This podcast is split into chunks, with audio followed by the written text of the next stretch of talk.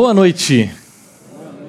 Se você não me conhece, meu nome é Everton, nome de jogador de futebol mesmo, porque meu pai me deu esse nome quando eu era criança e um jogador chamado Everton do Corinthians fez três gols e ele falou assim: esse menino vai ser craque, esse menino vai jogar bola, esse menino vai torcer para o Corinthians. Eu não sou craque, não jogo bola, não torço para o Corinthians virei pastor. Para mim, um grande prazer poder estar aqui com vocês compartilhando uh, nessa série. E aqui na chácara, especialmente, eu tenho servido junto aos jovens que têm de 18 a 30 anos, o que para mim tem sido um prazer poder caminhar com esse pessoal. Portanto, se você tem essa idade, é comigo que você caminha. Não é? Uh, e nós estamos falando sobre essa série, afinal, quem é Jesus? E nós temos lançado algumas hipóteses uh, tentando responder a essa pergunta. Por exemplo, seria Jesus um mero homem? Seria Jesus um, um sábio mestre? Seria Jesus um outro mártir? E esta é a quarta de cinco mensagens que a gente está falando sobre esse tema. E se você considera uh, que é vital para o ser humano responder essa pergunta, quem é Jesus? Levante uma das suas mãos. Você considera vital para o ser humano a resposta a essa pergunta: quem é Jesus? Muitos de nós. De fato, eu gostaria hoje de responder essa pergunta e pensando ainda na possibilidade de Jesus ser um, líder religioso. Às vezes a gente pensa que Jesus poderia ficar magoado se a gente pensa uh, que ele tem uma baixa autoestima e a gente precisa pensar corretamente o que ele pensa sobre si. E aí ele pode ficar triste caso a gente pense alguma coisa que ele não quer que a gente pense sobre ele. Então a gente pensa, puxa, Jesus, será que ele é um líder religioso e Jesus lá no céu pensa, puxa vida, eles não estão pensando o que eu quero que eles pensem sobre mim. Porém, o que nós pensamos sobre Jesus nos afeta muito mais do que afeta ele o que nós vivemos a partir da perspectiva de quem é Jesus tem efeitos sobre a nossa vida muito maiores do que sobre o próprio Jesus. E quando ele perguntou aos seus discípulos o que as pessoas pensam acerca de mim, eles responderam: ó, alguns pensam que é um profeta, outros que é Elias, outros que é João Batista. E ele não estava perguntando isso preocupado com o que as pessoas pensavam sobre ele, porque no final das contas, o que nós pensamos sobre Jesus e a maneira como nós respondemos a essa pergunta, quem é Jesus, define o nosso destino eterno e define a maneira como nós vivemos aqui hoje. Por isso eu gostaria ah, de caminhar com vocês aqui fazendo é, uma enquete. Nessa enquete, fique tranquilo que você não vai participar, mas eu chamei algumas pessoas para participarem e as primeiras que eu chamei são alguns ícones da cultura pop. O que os ícones da cultura pop dizem a respeito de Jesus? Primeira pessoa que eu vou chamar aqui é um ativista músico conhecido, John Lennon. Ele disse assim: Creio que o que Jesus, Maomé, Buda e todos os outros disseram estava certo. As traduções é que estavam erradas. Então ele pega Buda Jesus e Maomé e coloca os três no mesmo pacote. E diz: olha, todos eles é, estão certos em suas colocações, mesmo que tais colocações sejam contraditórias. Todos eles estão de alguma maneira certos. Ainda, um filósofo da, da cultura contemporânea, Homer Simpson, disse o seguinte: Eu vou morrer Jesus, Alá, Buda, eu amo todos vocês. Que nós vamos morrer é um caso, é um fato. Porém, Homer fala: Olha, eu digo que eu amo todos, porque no final das contas, vai se um está certo, eu disse que eu amo ele e ele me salva. Homer Simpson. Mais uma pessoa vou chamar aqui para compartilhar com a gente o que ele pensa. Mahatma Gandhi diz assim: Todos os caminhos que levam a Deus são igualmente bons. Esse líder indiano considera que tudo que é pensado a respeito de Deus e conduz as pessoas até Deus deve ser considerado bom, ainda que não conduz a Deus, mas é uma tentativa de se aproximar dele, uma tentativa de entendê-lo, uma tentativa de conhecê-lo. Oprah Winfrey, ah, uma apresentadora norte-americana, muito famosa, formadora de opinião, e ainda que esses, essas pessoas não formem opinião, elas representam muito da opinião das pessoas dentro da nossa cultura. E ela diz assim: um dos maiores erros que os humanos fazem é acreditar que há somente um caminho. Na verdade, há muitos caminhos que levam àquele que chamamos Deus. Há muitos caminhos que levam àquele que chamamos Deus. Nós precisamos considerar todos esses caminhos. Ainda uma última pessoa, ah, um apresentador norte-americano, comediante, eh, muito conhecido, eh, Stephen Colbert, conhecido pelos norte-americanos, ele diz assim: Embora eu seja um cristão comprometido, acredito que todo mundo possui o direito de ter a sua, a sua religião. Seja você hinduísta, judeu ou muçulmano, acredito que há infinitos caminhos para aceitar Jesus Cristo como seu Salvador pessoal. Sabe o que é interessante na fala de Stephen uh, Colbert? É o seguinte. Interessante perceber como na fala dele a gente vê elementos cristãos, elementos bíblicos misturados com elementos da nossa cultura contemporânea. Porque a espiritualidade contemporânea tem sido extremamente influenciada pelo relativismo e pelo pluralismo. O que significa isso? Significa que a minha subjetividade, qualquer que seja ela, a minha tentativa de encontrar Deus dentro do meu interior, ou a maneira como eu compreendo Deus, a maneira como eu compreendo a vida, isso deve ser levado em conta e com certeza é correto. Hoje nós temos, portanto, 7 bilhões de pessoas no nosso planeta que pensam diferente, todas elas estão certas. Todo ponto de vista é somente a vista de um ponto. O pluralismo significa que, por mais que haja opiniões, todas elas devem ser consideradas verdadeiras, todas elas devem ser consideradas certas. Todas as perspectivas, todos os pontos de vista, todos eles estão igualmente corretos e nenhum deve ser desprezado.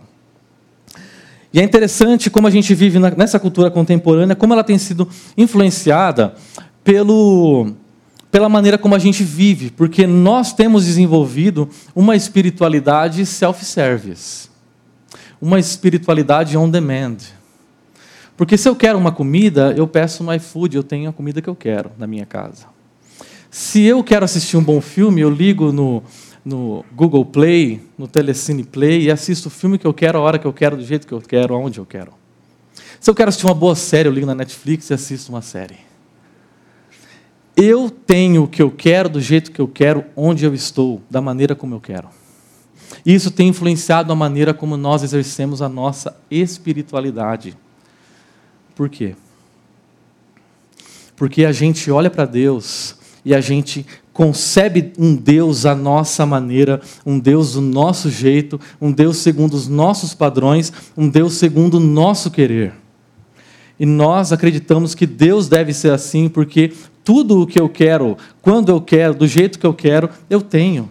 Então, tudo o que eu quero no meu prato, eu tenho no meu prato. Então, a gente se alimenta de uma espiritualidade ao nosso gosto, ao gosto do freguês. E quantas comunidades, e quantas igrejas, e quantas religiões. Eu não estou aqui querendo ah, acusar uma religião específica, eu estou fazendo uma descrição da, da, da, da nossa cultura, ok?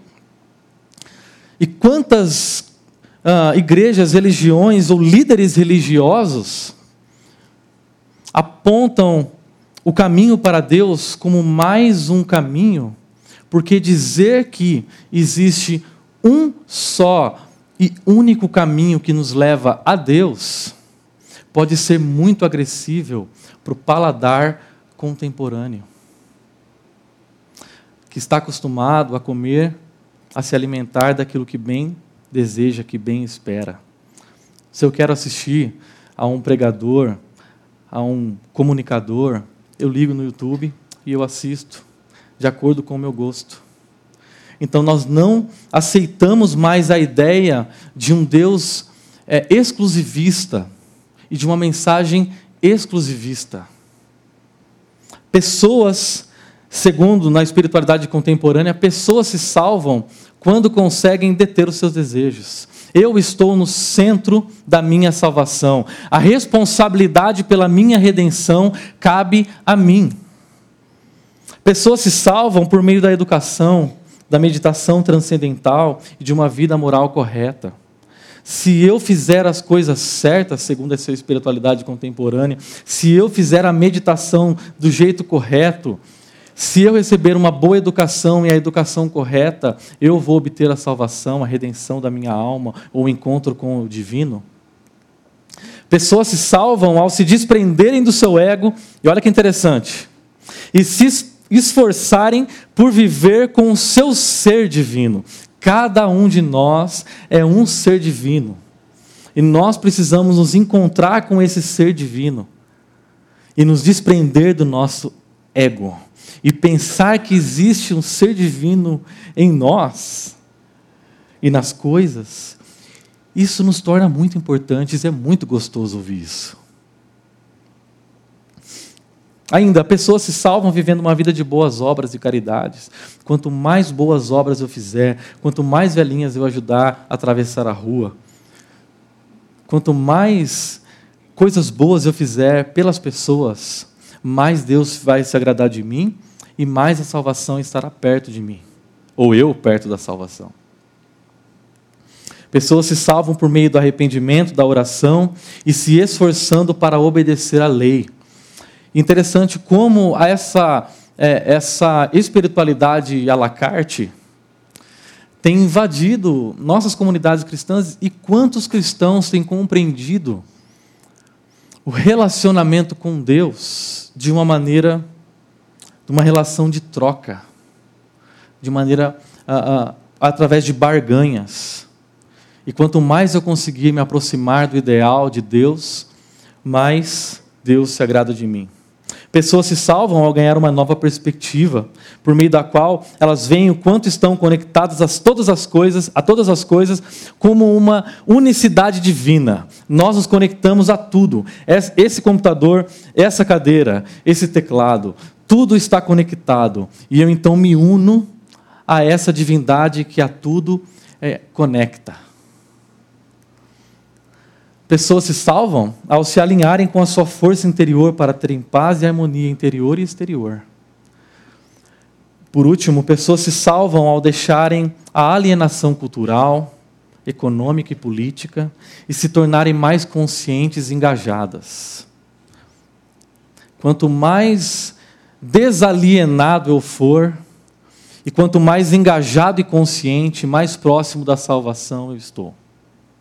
E é interessante que todas essas perspectivas e muitas outras uh, propõem a salvação através do esforço próprio. Eu sou o meu Salvador. Eu adquiro a salvação pelos meus próprios esforços, pela minha própria capacidade, pelo meu próprio poder, pela minha própria beleza, pelo meu próprio, pela, pelo meu próprio desempenho ou performance.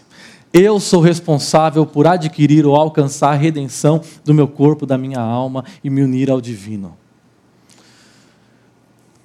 Agora, eu gostaria de trazer para vocês, ainda continuando essa enquete, que os apóstolos dizem a respeito de Jesus. Aqueles que foram enviados por Jesus, o que eles dizem a respeito dele? e aqui esse texto do apóstolo Paulo diz assim: Porque vocês são salvos pela graça. Ou seja, a salvação não é uma coisa que eu opero, mas eu sou salvo pela graça, por meio da fé. E isso não vem de vocês, é dom de Deus, é um presente de Deus, não por obras para que ninguém se orgulhe, para que ninguém se glorie, porque somos criação de Deus realizada em Cristo Jesus. Interessante essa expressão criação no grego, no original, aqui nesse texto, a palavra usada é poema. É, Paulo descreve as pessoas que são salvas como se elas fossem uma obra de arte Deus um artista. E Deus nos cria para que nós façamos as boas obras, as quais Ele preparou de antemão para que nós as praticássemos. Então, as boas obras e muitas coisas que as pessoas estão buscando são resultado do encontro com Deus e da salvação que Deus atingiu na minha vida. Esse é o testemunho que os apóstolos dizem. Jesus é um artista que opera a salvação em nossas vidas e faz de nós suas obras-primas, seus o seu poema. O seu poema. Agora, eu vou chamar mais uma pessoa aqui, e a última, para dizer o que ela pensa a respeito de Jesus. O que Jesus diz a respeito de si mesmo? E ele afirma o seguinte: Eu sou o caminho, a verdade e a vida. Ninguém vem ao Pai a não ser por mim. Essa expressão, eu sou, é uma expressão que, dentro da cultura judaica, deve trazer ao judeu ah, uma recordação muito importante, porque Moisés, naquele tempo em que o povo era escravo no Egito, Moisés era um pastor, estava pastoreando as ovelhas do seu sogro, e de repente uma moita, uma sarça começa a arder, e isso era comum naquele tempo seco e, e quente.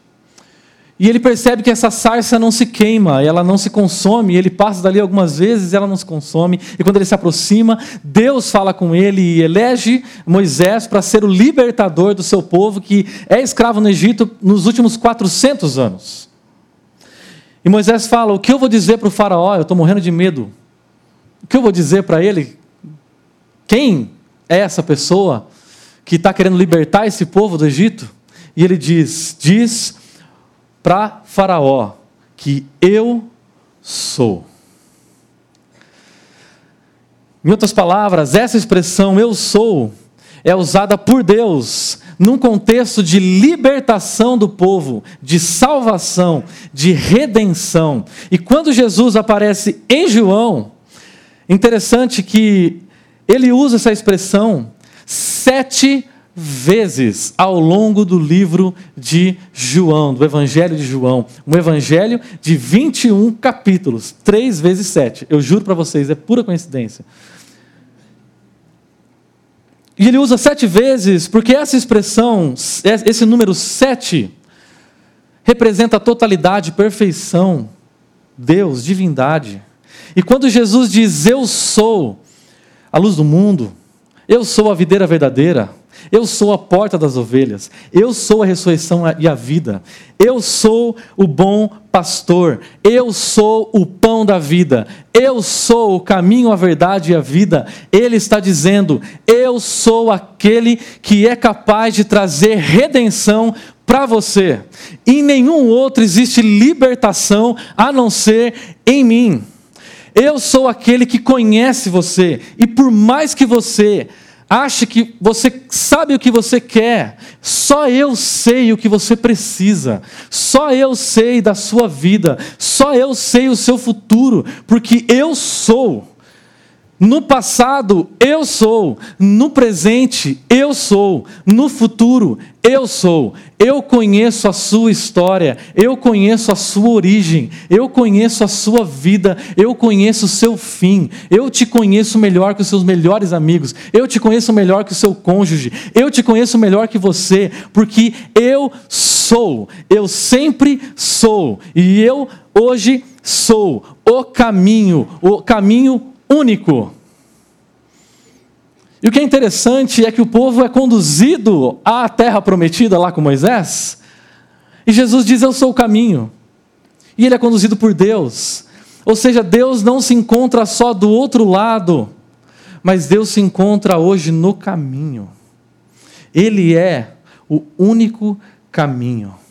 Ele é a verdade revelada, porque a verdade não se recebe por intuição, a verdade não se recebe por dedução. A verdade não se conhece por percepção, a verdade se conhece através da revelação. E Deus se revela a nós em Jesus. A verdade. A vida plena, tudo que você sempre procurou, tudo que você sempre buscou, Jesus diz: está em mim. Tudo que você mais deseja e busca em outros caminhos, em outras coisas, você nunca vai encontrar, porque ninguém vem até o Pai a não ser por mim. Eu sou. Esse é Jesus. Esse é aquele que nós adoramos. Esse é aquele que nós servimos, diferente de todo líder religioso. Eu sou é Jesus.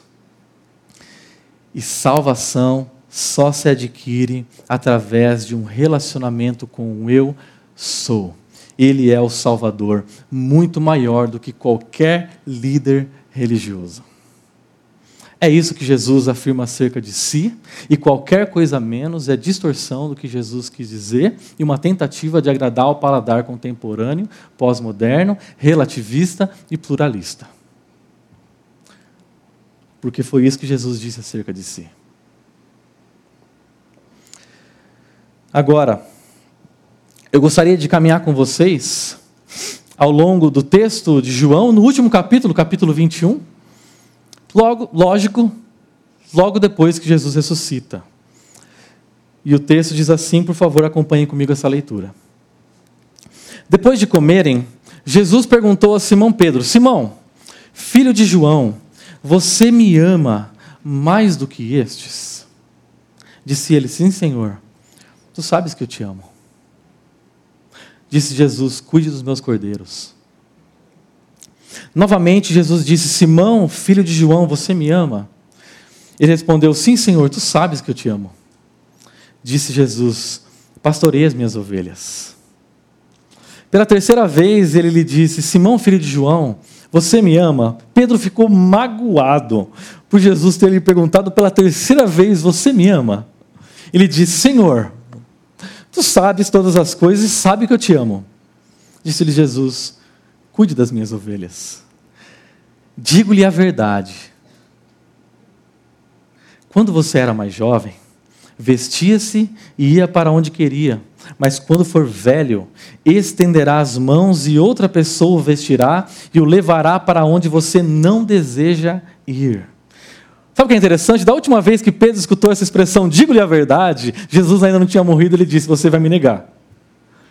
Jesus deu um spoiler que Jesus iria que Pedro iria negá-lo e ele nega. E aí então quando Jesus fala para ele, diga-lhe a verdade, Jesus, Pedro já tem um calafrio e diz, ai meu Deus, já vem. E ele dá outro spoiler. E a gente vai ver daqui a pouco o que, que é. Jesus disse isso para indicar o tipo de morte com a qual, com a qual Pedro iria glorificar a Deus. Então lhe disse: siga-me. Pedro voltou-se e viu que o discípulo a quem Jesus amava o seguia. Este era o que estivera ao lado de Jesus durante a ceia e perguntara: Senhor, quem irá te trair? É João. discípulo a quem Jesus amava é João, é o escritor desse texto. Quando Pedro viu, perguntou: Senhor, e quanto a ele? O Senhor falou da minha morte, o Senhor falou que eu vou morrer, e que vai ser duro, que vai ser difícil. E ele? Respondeu Jesus: Se eu quiser que ele permaneça vivo até que eu volte, o que lhe importa? Quanto a você, siga-me. Algumas comparações a respeito de Jesus e líder religioso. Todo líder religioso propõe desempenho, mas Jesus nos surpreende com o acolhimento. Eu queria pensar com vocês o que aconteceu momentos antes desse texto ser lido, desse, desse, desse, dessa cena que a gente está vendo aqui. Pouco antes de Jesus, de Jesus morrer, Jesus estava sendo julgado e Pedro havia abandonado Jesus naquela situação. Jesus estava sendo duramente julgado. Então Pedro ah, com medo, ele ainda tenta manter aquela postura rígida e firme que ele sempre teve, e ele fica de longe observando Pedro. Era uma noite, é, Jesus, era uma noite muito fria e havia uma fogueira ali. E aquela fogueira aquecia quem estava por perto, e Pedro ficou ali se aquecendo, enquanto Jesus, do outro lado, estava sendo julgado e ele assistia aquilo de longe. Então, ah, uma mulher chega para Jesus, para Pedro e diz: Pedro, eu, é, você é, é muito parecido com Jesus. Eu acho que você era um deles. O seu jeito de falar, o seu jeito de agir, o seu jeito de andar. Eu acho que você andou com Jesus, Pedro. Não, jamais, não conheço, não sei do que você está falando. Isso acontece por três vezes, João narra. E depois que isso acontece, Pedro chora amargamente. Jesus é condenado. Jesus é morto, Jesus ressuscita. Depois que Jesus aparece a Pedro, ele está na praia, ele faz uma fogueira e algumas brasas, ele assa alguns peixes e eles estão conversando. E então, quando se dá esse diálogo, Jesus perguntou a Simão Pedro: Simão, filho de João, você me ama mais do que estes? Simão, filho de João, você me ama? Simão, filho de João, você me ama? Sabe o que Jesus está querendo fazer aqui? Jesus vai até Pedro, não com a intenção de condená-lo, porque Pedro fracassou. O desempenho de Pedro foi negativo. E se a salvação se alcançasse através do desempenho, Pedro estava fora. Mas Jesus não usa aquela fogueira para acusar Pedro do mau desempenho dele. Jesus usa daquela fogueira para lembrar Pedro de algo que ele já afirmara antes. Simão, filho de João, você me ama. O que Jesus quer fazer é aquecer novamente o coração de Pedro. É lembrar Pedro do amor sincero que ele tem por Jesus. E ele diz Simão, filho de João, ele não chama Jesus de Pedro. E é muito interessante isso, porque ele está dizendo: Simão, eu conheço a sua história, eu sei quem você é, eu conheço a sua origem, eu conheço tudo a seu respeito, eu conheço tudo sobre você. E agora que você está se deparando com quem você realmente é, eu sempre soube disso. Eu não quero que o seu amor morra. Eu não quero que você fique dominado pela culpa eu quero que você se lembre do seu amor por mim. Pedro, eu quero aquecer o seu amor. O que Jesus está fazendo com a gente hoje? Ele quer que a gente se lembre do nosso amor por Ele. Mesmo a culpa, mesmo o fracasso, mesmo o mau desempenho, Ele quer nos lembrar que existe um amor que Ele mesmo colocou dentro do nosso coração um amor por Ele. Um amor não por ideias, não por conceitos, um amor por Jesus, a pessoa, o caminho, a verdade, a vida. Jesus quer que Pedro, uma vez que ele negou Jesus três vezes, ele quer que Pedro afirme três vezes diante de uma fogueira que ele ama Jesus. Jesus está mais desejoso de perdoar você do que você de ser perdoado. Jesus deseja aquecer o seu coração, o seu amor por Ele. Jesus é o único capaz de transformar o nosso coração frio, distante, culpado, em um coração inflamado de amor por Ele. E é isso que Jesus está fazendo com Pedro, e é isso que Jesus quer fazer com a gente nessa noite. Ele quer aquecer o nosso coração de amor por Ele, independente do nosso desempenho, independente da gente achar que não é capaz, porque de fato a gente não é, mas Ele é. Ele é, porque Ele é o nosso Salvador que nos acolhe.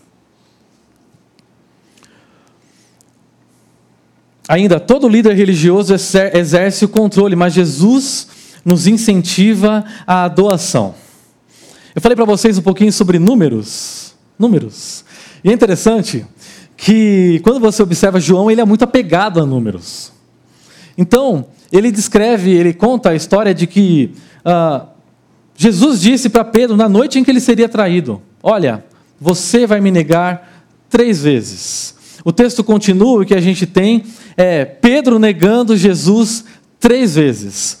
Jesus morre e ele ressuscita no terceiro dia. Jesus aparece depois que ressuscita, uma, duas, na terceira vez que ele aparece, ele trava essa conversa com Pedro. E o que ele faz nessa conversa com Pedro? Ele pergunta uma, duas, três vezes: Pedro, você me ama? Pedro tem que responder três vezes para Jesus: Sim, Senhor, eu te amo. E por três vezes Pedro, é, é, Jesus afirma para Pedro: Então, cuida das minhas ovelhas. Pastoreia meu rebanho cuida das minhas ovelhas. Esse era o encontro simbólico para Pedro. Esse era o encontro simbólico. Ele queria que Pedro se lembrasse da sua missão. E mais do que isso, se lembrasse do motivo da sua missão. Porque nós somos chamados a servir por amor. Ele não queria que Pedro servisse por obrigação, porque líderes religiosos exercem controle. Mas Jesus nos incentiva à doação. O que é interessante nesse texto é que aparece essa palavra duas vezes: cuide, cuide. Na primeira e na terceira vez, Jesus fala. E essa palavra era usada por, uh, pelos mestres da época para uh, designar o, o, o, o ensino, a nutrição, a alimentação que esses mestres tinham em responsabilidade para com as pessoas. Eles deveriam nutri-las, eles deveriam alimentá-las. E no centro dessa, uh, desse trio, Jesus usa a expressão pastoreio. E essa expressão pastoreio, no original, significa é, supra de a própria vida em favor das ovelhas. Elas são minhas. As ovelhas são minhas. Cuide delas com o meu amor pastoreias com meu amor, doe-se por elas, porque eu morri numa cruz por elas. Olhe para esse amor da cruz e ame-as com meu amor. Ame-as com meu amor. Eu tenho a impressão que com o passar do tempo, a gente se esquece do motivo pelo qual a gente serve. E a gente serve em diversos ministérios, diversas frentes. O que Jesus está dizendo é: o que deve motivar o seu serviço é o seu amor por mim. Você me ama? Então sirva. Então cumpra a missão. O nosso serviço é uma, nossa, é uma expressão nossa do amor que Jesus colocou em nosso coração por Ele. Nós, quando servimos, temos uma motivação: o amor. O amor não como tentativa de exercer controle sobre Deus e, e conquistar alguma coisa da parte de Deus, mas tão somente para expressar algo que Ele mesmo nos deu na cruz, nos doar, porque na cruz, e essa aqui é uma viagem minha, na cruz, três pregos pregaram Jesus. E isso deve nos lembrar que o nosso serviço é fruto do nosso amor. Um amor que não nasce no nosso coração, um amor que nasce no coração de Deus e vem para nós. Nós não amamos porque somos bons, porque somos capazes, mas porque Deus é amor. Ainda um outro contraste: todo líder religioso propõe autodeterminação, mas Jesus nos leva à entrega. Interessante que Jesus diz aquela expressão, digo-lhe a verdade. E a expressão aqui é em verdade, em verdade, vos digo, que aparece em algumas, em algumas traduções. E no original a expressão usada é amém, amém. Ou seja, quando Jesus vai dizer isso, fique esperto, porque quando ele diz amém, amém, ele vai dizer uma coisa séria. Não que o que resto que ele não diz seja, não seja sério. Mas o que ele vai dizer, assim, sublinha, é, coloca em negrito, faz tudo o que você quiser para te lembrar o que ele está dizendo. Ele diz assim: diga-lhe a verdade, quando você era jovem, vestia-se e ia para onde queria. Está falando sobre o passado, ele está usando verbos no passado. E Pedro era isso, Pedro era uma pedra. Pedro era forte, Pedro era robusto, Pedro era determinado, Pedro era o primeiro a falar. Pedro não estava nem aí com os outros discípulos. Ele era o primeiro a se pronunciar. Ele respondia por todo mundo, ele atravessava todo mundo, ele quebrava protocolo, ele não estava nem aí com etiqueta, ele saía perguntando, saía respondendo. Se alguém se Jesus fazia uma pergunta, ele era o primeiro a levantar a mão. E era interessante, se Pedro tivesse presente aqui, ouvindo essa mensagem, enquanto eu falo, ele ia levantar a mão e iria falar. Porque ele não está nem aí com o protocolo. Ah, sabe aquelas perguntas retóricas que quem fala? Ele não, ele não entende que é retórico, ele responde. Ele responde: Você ama Jesus? Sim, amo. Morreria por Jesus. Ele é assim, autodeterminado. Ele é assim, ele é prepotente, ele é despojado. Mas o que acontece é que naquela primeira fogueira, quando Jesus estava sendo julgado, Pedro se depara com a sua covardia. Pedro se depara com uma falsidade do seu coração, porque ele percebe que ele não é quem ele achava ser. Ele percebe que no coração dele há muitos, muitas falhas, muitas dicotomias, muitos fracassos, e ele fracassa. E ele se depara com seu verdadeiro eu naquela primeira fogueira. E nessa segunda fogueira, ele se encontra assim, cheio de culpa, fracassado o que Jesus quer, que ele, quer fazer com ele é despertar confiança no coração dele. E aí ele diz: Mas quando você for velho, estenderá as mãos, e outra pessoa o vestirá e o levará para onde você não deseja ir. Pedro, você sempre viveu na, na espiritualidade on demand. Tudo que você quis, você sempre teve a hora que você quis. Mas agora, você vai para um lugar que você não quer. Agora, quando você for velho, alguém vai te vestir. Você vai estender as suas mãos e você vai para um lugar que você não deseja ir. Ele está falando sobre o futuro de Pedro. Ele está falando sobre a morte que Pedro iria suportar. Eu gosto de João, do evangelista João, porque eu acho que eu não teria capacidade de entender que ele estava falando sobre a morte. Mas João, ele tem dó da gente. E aí no versículo seguinte ele faz: Jesus disse isso para indicar o tipo de morte. Jesus faz isso em todo o seu livro. Ele ajuda a gente, para a gente não ter erro, não ficar lançando teorias. Ele estava falando sobre a morte de Pedro. E o que Jesus está despertando no coração de Pedro é uma entrega, uma confiança real na pessoa de Jesus uma vez que ele mesmo sabe que ele não consegue. Ele mesmo sabe que não dá conta. Ele mesmo sabe que se ele tentar alcançar um encontro com o divino pela sua própria competência, pela sua própria espiritualidade, pelo seu próprio trabalho, labor, ele não vai conseguir. Ele, esse Pedro da segunda fogueira, esse Pedro sabe quem ele é. E agora Jesus está estimulando ele a se entregar, a confiar. O que Jesus quer de nós, e Ele nos conhece perfeitamente, Ele sabe de todos os nossos erros, todas as nossas falhas. Ele quer nos conduzir a uma entrega sincera a Ele, uma entrega verdadeira, uma entrega real, uma confiança, mansidão. Mansidão. Você já teve a experiência de ser preso nas mãos, nos pés? É um sentimento de total impotência. Isso é ser manso, é se deixar ser controlado, é ser submisso, é obedecer.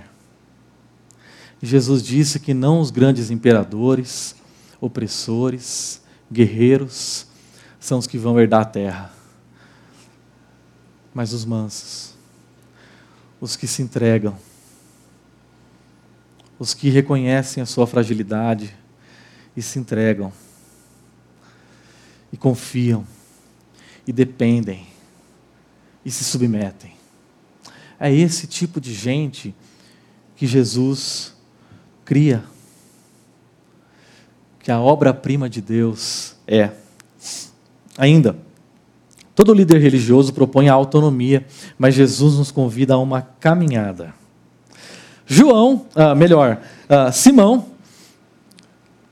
ouve que ele vai morrer, da maneira como ele vai morrer, ele vê que não vai ser bom. E aí ele se volta para Jesus e fala assim: Viu, é, fala para mim, eu, já entendi, eu vou morrer, tá bom. Agora, esse aqui, é, como é que ele vai morrer? E é interessante, porque a gente é assim. Quando diz respeito à espiritualidade, a gente fica se comparando, a gente quer saber mais dos outros. Essa era do Facebook tornou a gente extremamente bisbilhoteiro. Porque a gente quer saber como os outros vão. A gente quer saber como a foto dos outros está. A gente quer saber como está a vida dos outros. A gente quer saber como está a espiritualidade dos outros. A gente é Pedro. E o que Jesus disse para Pedro foi: siga-me. Siga-me. No começo do, do ministério de Jesus, em João capítulo 1, Jesus olha para ele, para Pedro, e disse: Você é Simão, filho de João. É interessante, né? Você, é, Jesus é a única pessoa que você encontra com ele, você não dá, ele não dá tempo de você falar assim, prazer, Everton. Ele faz assim, você é Everton. Ele não dá tempo, é isso que ele faz com Pedro aqui. Você é Simão, filho de João. Será chamado Cefas, que significa Pedro, que significa pedra. Que era quem Pedro era. Quando encontrou Filipe, disse-lhe: siga-me. E o primeiro capítulo de João é marcado por essa expressão, na verdade, o início do ministério de Jesus é marcado por essa expressão: siga-me, siga-me.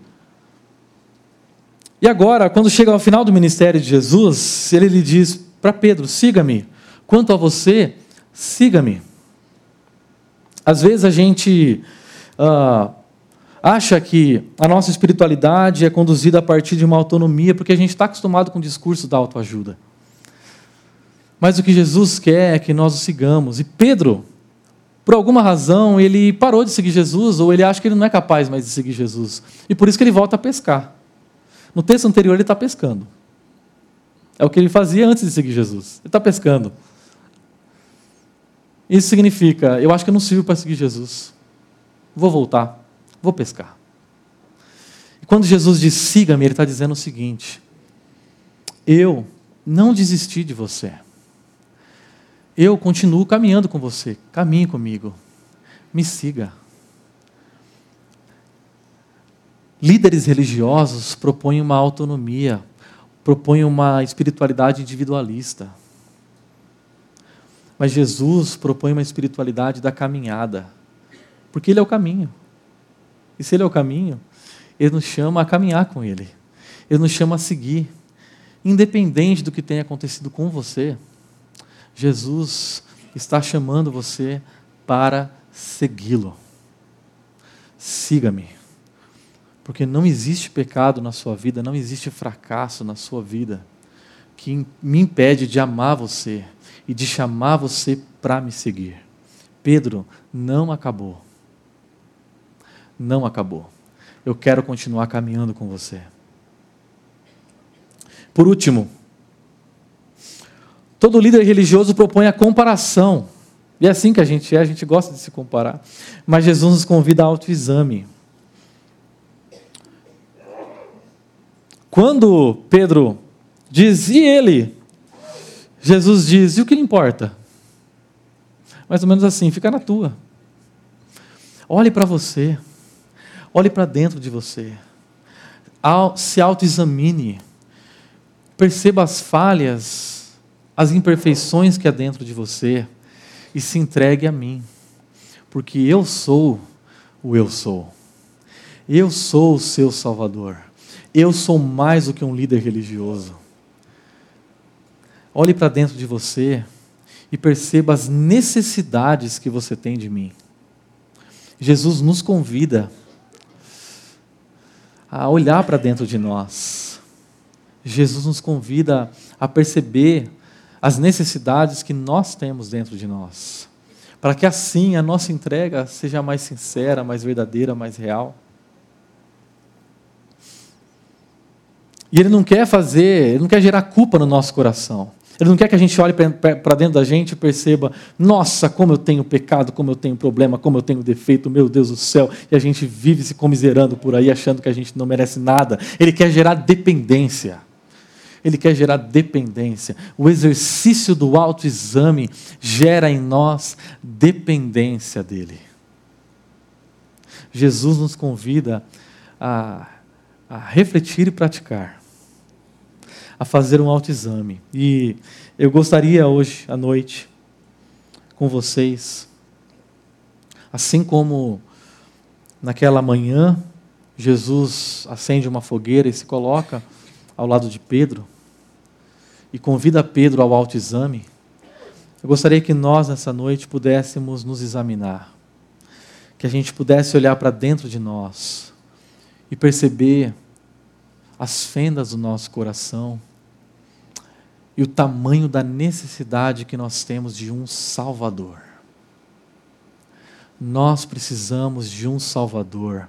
Jesus é muito mais do que um líder religioso, ele é o nosso Salvador. Ao olhar para Jesus, você o vê como o caminho único, a verdade revelada e a vida plena. Ao olhar para Jesus, ao responder à pergunta: quem é Jesus? Você reconhece que o único caminho, a única verdade, a vida plena, tudo o que você sempre buscou se encontra nele? Ao olhar para a sua própria história, você percebe Jesus lhe chamando para um relacionamento pessoal com você, para uma caminhada com você. Ao olhar para dentro de si, você percebe as suas fraquezas e a sua necessidade de confiar em Jesus. Jesus, nessa noite, nos convida a olhar para dentro de nós, a olhar para Ele e a perceber a nossa necessidade de um Salvador. A conclusão que eu chego é que eu não consigo. Eu não consigo amar do jeito que Jesus me pede para amar. Eu não consigo viver do jeito que Jesus me pede para viver eu não consigo servir do jeito que Jesus me pede para servir. Eu preciso de um Salvador. E é exatamente isso que o eu sou, que Jesus é. Eu gostaria de convidar você a ter um tempo de oração.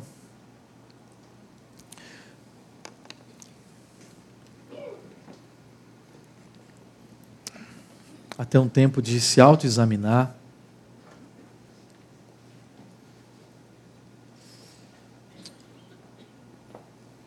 Assim como Pedro, perceber a tamanha necessidade que nós temos de um Salvador. Que nessa noite,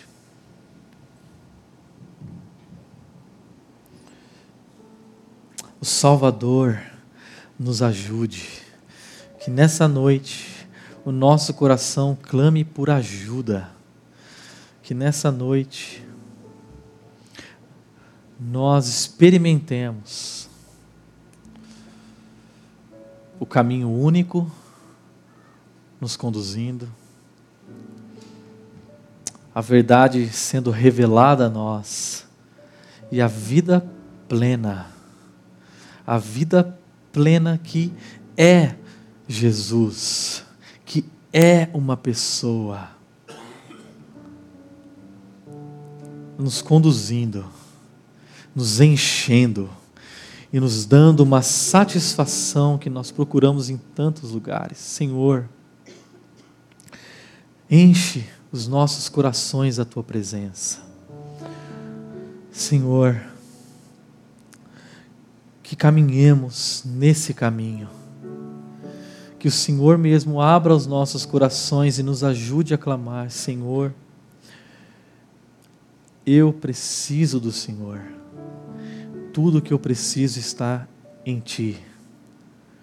Tudo que eu tenho está em Ti. Me ajuda a ser quem o Senhor sempre sonhou que eu fosse. Que assim seja, Senhor, em nossas vidas, que assim seja, Senhor, em nossas caminhadas, em nosso serviço, uma expressão de um amor que vem do Senhor por nós.